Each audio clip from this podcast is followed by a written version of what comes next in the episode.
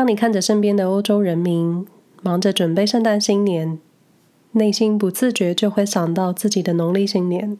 二零二零特别有一种有家归不得的惆怅。可是，身为外籍新娘，到底家是身体居住的这片土地，还是心挂在时差七个小时的另一个地方呢？我是安哲林，一个八辈子都没料到会移居瑞士的人，更没料到二零二零的一场疫情，让返乡的计划被打乱。生活虽有各种无奈，可日子还是得前进。瑞士生活没有攻略这个 podcast 节目，除了分享生活在这个中欧小国的各种感受之外，也是一种生活适应以及跨文化的观察记录。我分享我的感受，你们听自己想听的，各取所需。就希望大家每次听完内容都会有自己的想法。对于任何事情，不能只从一个角度去思考，但如果在客观的事实陈述有误，欢迎提点我修正。我会非常感激。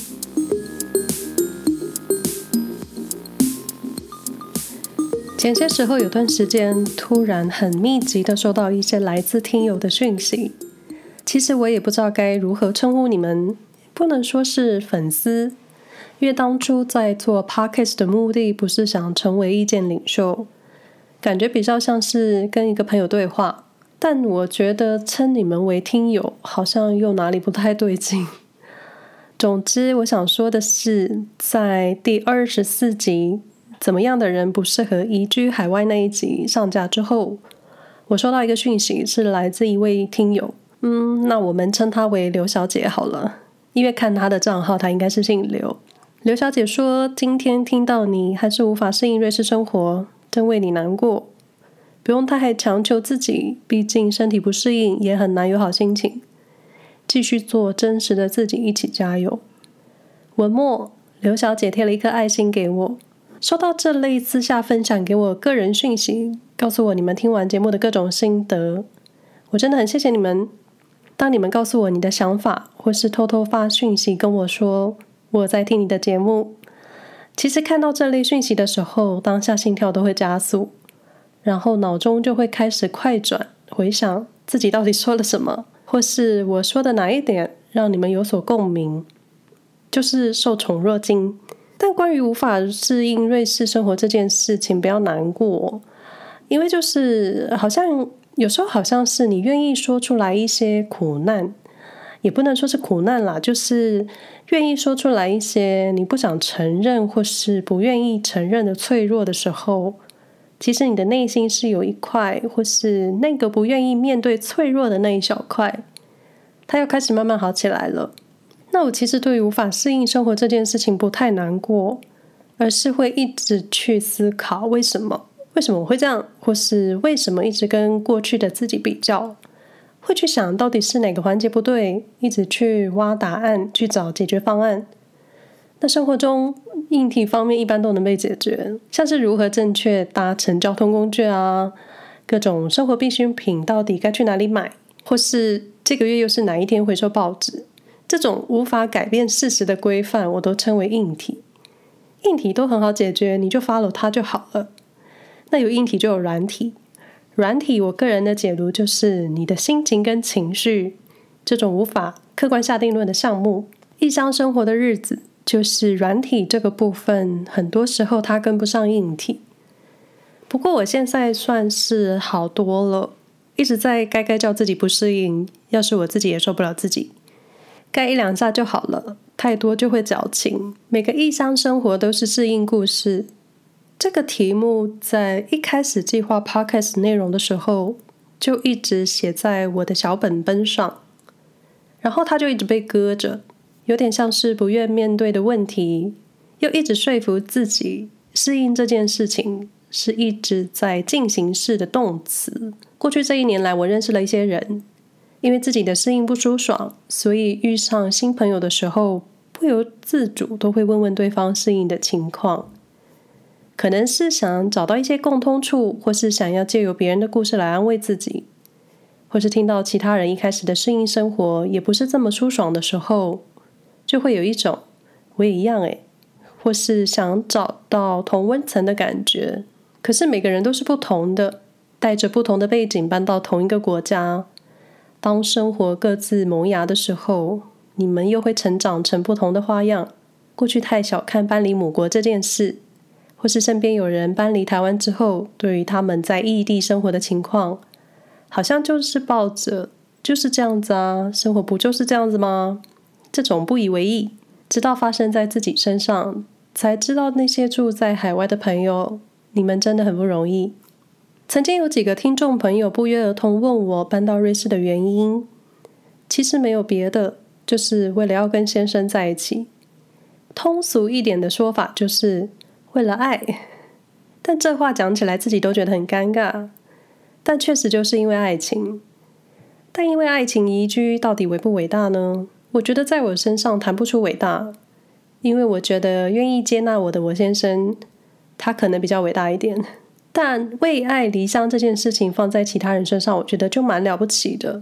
不论你是因为工作、感情、求学，或是人生冒险搬到瑞士，甚至欧洲、美国、英国，近一点的香港、日本，或是只是从台北搬到台中这种距离比较短、没有时差的地方，就是一个人改变了自己的生活圈，为了跟另一个人在一起。或是追求自己的目标，把自己整个人拔根，重新养在一个新的国家跟文化里。这些改变的前期适应都很不容易，但是最初最初做出改变的那个决心，我觉得一样是很强大的。但就是在适应能力上各有自己的方式跟过程。所以如每回 Podcast 的开场，我觉得每个人看待事物的角度不一样。体悟肯定完全不一样。说说别人的故事之前，先分享我自己的。接下来会提到一些国家，希望你们不会错乱，觉得走错频道。因为异地生活不只是在瑞士，是发生在世界各地。二零一六年的时候呢，因为共同朋友的关系，认识了现在的先生。我前一段感情谈的也是远距离，被分手的时候。对，是我被分手。当时自己还对自己下狠话，说再也不要谈远距离恋爱了。殊不知，本来的距离是无时差的距离，然后这个直接跳到一个日夜颠倒的地方。所以朋友们，请不要乱下豪语，或者跟宇宙下单的时候，你要换另外一个方式说话。然后就这样，我们开始了三年多跟智慧型手机恋爱的日子。你的早安就是我的晚安。算着时差，想象对方的生活日常。虽然说陆续来了瑞士几次，但是本人一点都没有警觉，需要学习德文，或是压根不觉得有一天我会搬来瑞士，这种很随意的心态。可是，可是来了，你知道的，很多事情都需要一个总结，或是要有个了结。感情这事不是有结果，就是需要设一个停损点。最后就是这样。我从住了三十多年的舒适圈，搬到了小语系瑞士德语区生活。就像前面所说的，硬体设备都能适应，就是软体设备，你该不该上进？该不该打从心里接受所有事？身体的适应是没有问题，你就靠饮食去维持生理机能。可是内心的适应，通常都是一言难尽。我觉得异地恋或是跨国婚姻，除了适应全新的文化之外，你还要适应你的新身份，以及你的另一半。应该不少人都是结束远距离恋爱之后，直接投入婚姻，就这么直接从甜蜜热恋期切入柴米油盐。瑞士的跨国婚姻算是很常见的，在这里每三对伴侣关系就有一对是异国婚姻。不论是瑞士人与外国人结婚，或是两个外国人一起在瑞士生活，就像我跟我先生的例子。我目前认识的台湾太太们，多数都是瑞士籍配偶，而且清一色都是为爱移居瑞士。然后我发现，几乎都是在第三方国家认识彼此，像是在美国认识的啦，在日本相遇，或是在新加坡。但是最后都是选择，或说决定一起搬到南方主场国瑞士，开始新生活。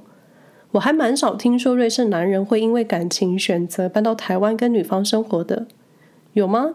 请告诉我，台湾太太或是外籍太太们到瑞士头几年都是在埋头学德文或是当地语言，嗯，不好意思，我没有认识法语区的太太，所以目前跟德语区比较熟悉一点。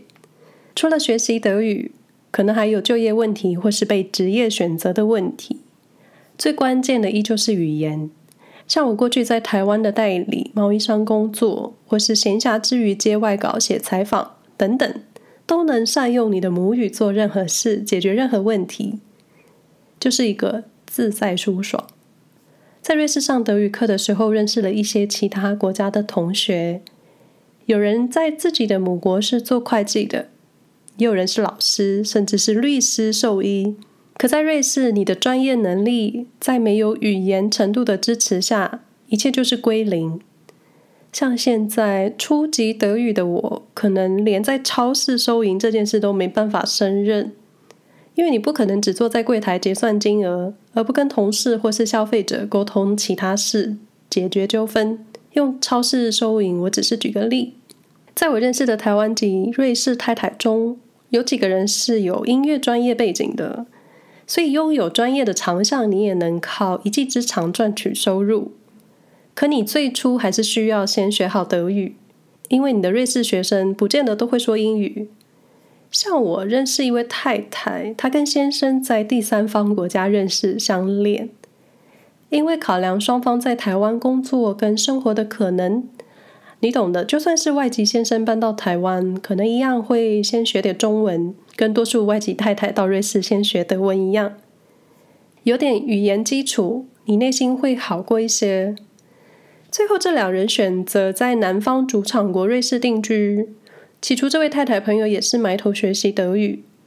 那因为她的婆家也在瑞士，所以她除了自己适应新生活之外，还要花时间跟公公婆婆磨合，然后开始建立自己的朋友圈，开始社交生活。现在太太的德语沟通，在我看来没有问题。也因为太太拥有音乐的长才，她靠着所学专长开班授课，还能在疫情期间。跟排队在身后的路人解释戴口罩的重要，你说我羡慕吗？我当然羡慕，恨不得吃几口翻译年糕，立刻拥有精通语言的能力。但是人家也是努力过来的，就是没跟你说过程有多苦。也许太太想回台湾看看家人的心情，也是一样很厚很重。他只是没跟你说。在我的朋友圈中，目前最困难碰面的。应该说，目前硬是要碰面比较困难的，就是住在摩里西斯的好朋友了。你没听错，摩里西斯。这时候各位可以打开 Google Map 搜寻摩里西斯。摩里西斯位在非洲马达加斯加旁的小岛屿，所以你真的要把手机荧幕放很大，你才能找到它。那这位好朋友，我们姑且称她摩小姐好了。摩小姐是我人生中第一个为爱搬家搬到国外定居的朋友。在移居之前，法文系的她已经在法国交换学生一年。那个时候的我，对于距离感是一种很模糊的概念，觉得只要可以搭上飞机，去哪好像都没问题。可是二零二零这个疫情，让各种距离拉得更遥远。摩小姐跟她的法籍先生是在工作场合上认识的。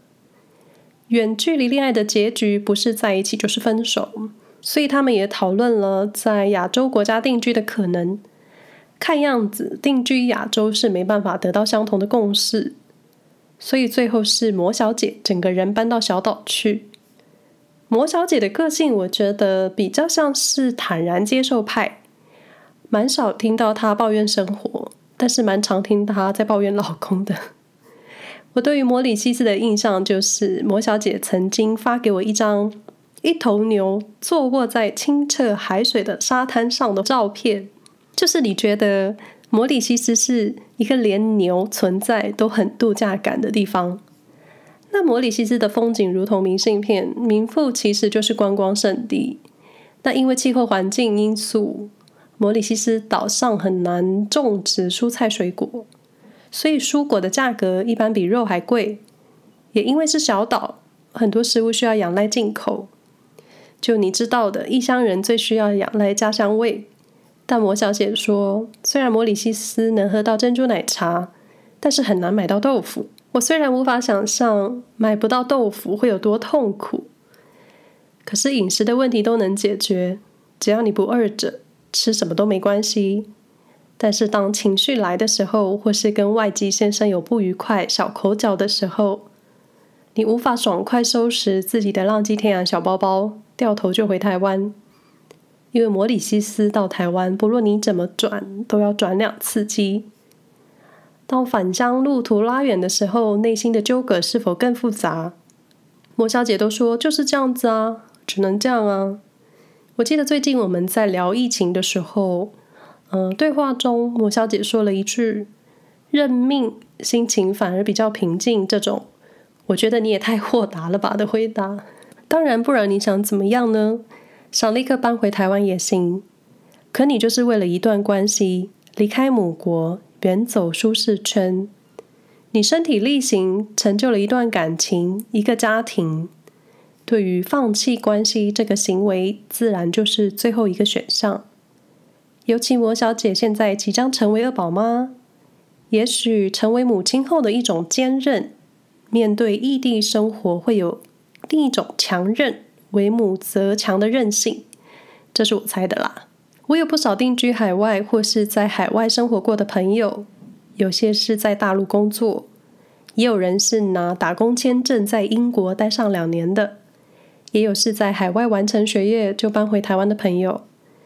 我相信在另一个国家生活，不论居住时间多长，除了思乡或者时不时涌上的孤独感之外，最强烈的，我觉得会是在文化认知上的差异。因为说文化冲突可能太过了，因为两个不同的文化放在一起本来就会冲突，就像之前端午节讨论的南部粽、北部粽，这种本质不一样，它本来就会冲突。或我个人觉得使用“冲突”这两个字太强烈，情绪起伏比较平淡的我会选择彼此文化认知的差异来做解释。我记得搬来瑞士之后，起初适应不良的我。经常想起那些比我更早离开台湾的朋友们，对于他们在异国的生活，过去我确实无法感同身受，但在搬来瑞士之后，深刻体验到了什么是说不出来的适应不良。也可能彼此有着相同元素，跟同样定居在海外的朋友们聊到文化差异，或是聊到身为一个异乡人在外国的处境。这个时候频率好像是有点通的。我有个好朋友，已经完整在日本住十多年了，目前正准备申请永久居留证，应该是叫永住权吧。这位姑娘算是在日本扎根，大学毕业后选择到日本念书，从学习日语开始，一切好像都是从语言开始的。接着，姑娘进入专门学校学习。毕业后开始了日本的正式职业生活，因为台湾日本很近，所以这位同学成了我们共同朋友。每回去日本必拜访的人体活动景点，那日本文化相信各位或多或少都有点认识，像是超级礼貌、超级拘谨，跟瑞士有点像的就是非常准时守时，还有不是这么容易跟他们亲近、成为好朋友这类的。怎么觉得瑞士跟日本有点像？就是基本的社交礼仪，日本人是可以很到位的，你懂的。但内心认不认同，或是有没有把你当做自己人，好像就是另外一回事。这位在日本生活的朋友，我们姑且称她为日日姑娘好了。日日姑娘到日本求学，毕业后找到一份工作，接着就是在日本的定居。她的例子并非像前面提到的为爱走天涯。那日日在几年前，我们聊天的过程中有提到一些职场上发生的事，因为一些职场文化的认知差异，被工作前辈指责，应该说指责还是抱怨，有点像是你怎么会不知道的态度，或说你们台湾人做事是这样子的吗？我们日本人是不会这么做的，或者因为日日小姐的日语使用不当，或是使用了不是这么精准的词。造成彼此在解读一件事情的时候会产生误会，所以那个时候在日日跟我分享的时候，我们都会觉得这算是歧视吗？是看不起外国人吗？或是日本人隐藏版的骄傲民族性会在生活中不经意的透露出来？其实就跟我们认识的日本文化会有出入。我没有要批判的意思，就是就像过去一直被媒体洗瑞士多好有多好，瑞士人多有礼貌，注重礼节等等，实际亲自碰上了才会有一种，其实有很多例外啊，可是没人会跟你聊到例外的这一面。但住在当地的我们，就是会经常遇上那些例外。那在日本职场打滚许久的日日，几年后的今天，当我们又提起这一段聊天的时候，他告诉我他的一些想法。他说，在日本职场工作，也许能力不是首要，但是像阅读空气以及恭维上司的技能，可能才是你能成功的要素。当然，他不能代表住在日本的外国人，他只能代表他自己。这里先帮日日下一个免责声明，就是你在一个环境久了，也许可以慢慢解开一些文化差异的困惑。当时日日被前辈说：“你们台湾人是这样做事的吗？”或是“我们日本人是这样子做的。”这种区分你跟我，可能就在彼此不同的立场跟背景上，就会认为你们应该懂得。或是台湾、日本这么近，我们应该在某些文化上是可以通的。但事实就是，就算距离再近，很多事情或是很多潜规则文化，它就是不一样。好比南部粽、北部粽，他们就是不一样。就算没有出海，在同一个小岛上，他们就是不一样的东西。何况这些隔了一条海的各国文化。但日日也补充说，很多事情都是一体两面。像我们提到日本的职场文化，可能就是各种高压跟办公室社畜。瑞士好像没有办公室社畜的说法，大家都很准时上下班，时间到了就准时消失，没有再特别加班的。在日本的工作文化上，也许跟台湾职场或是欧美文化相去甚远。像是日本的工作环境是以团体利益为主，每个人放下了一些自己。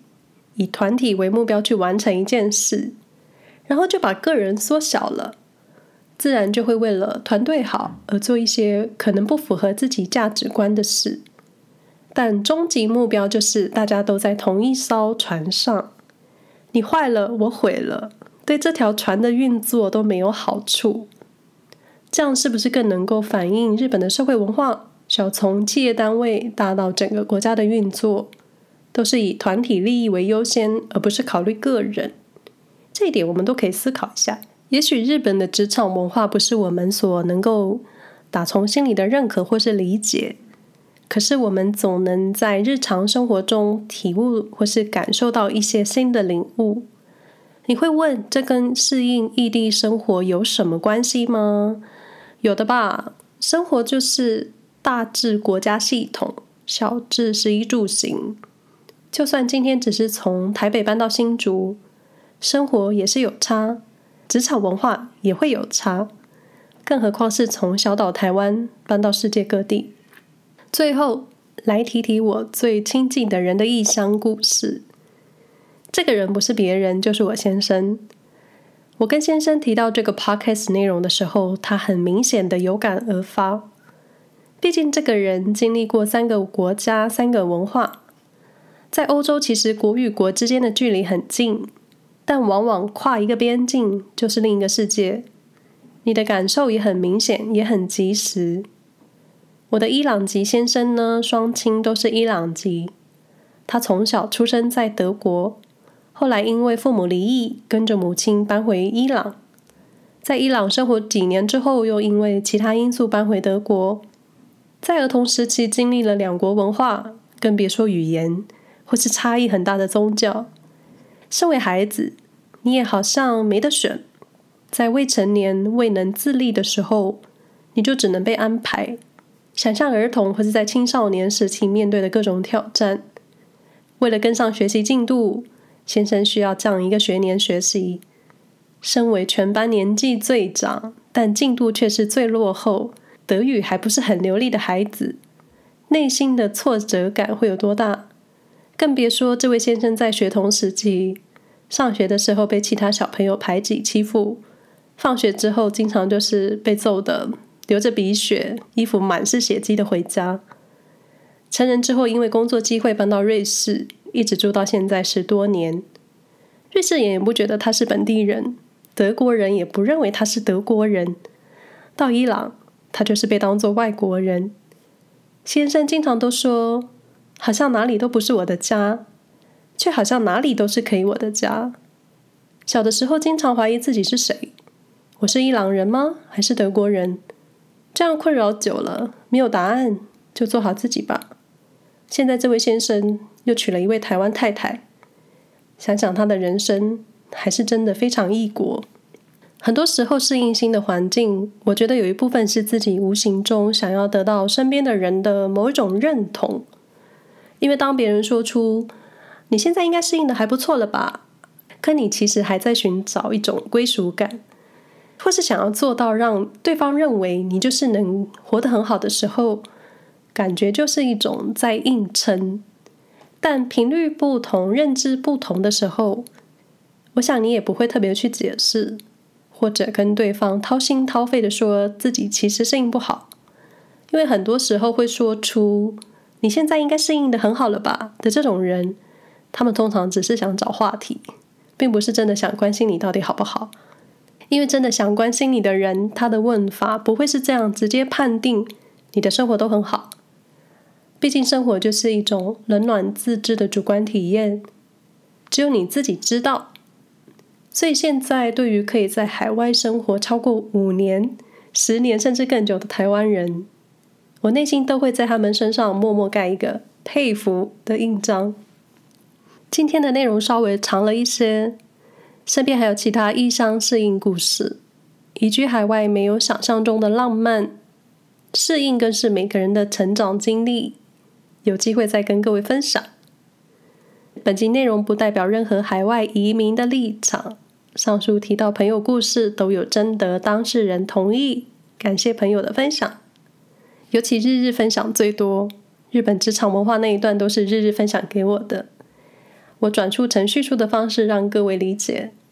感谢日日，依旧，我无法代表任何人，我就代表我自己。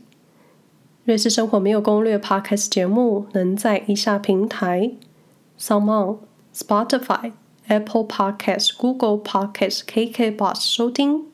不想错过节目的朋友，欢迎订阅与追踪。感谢你们的收听。那。我们下回再说喽，拜拜。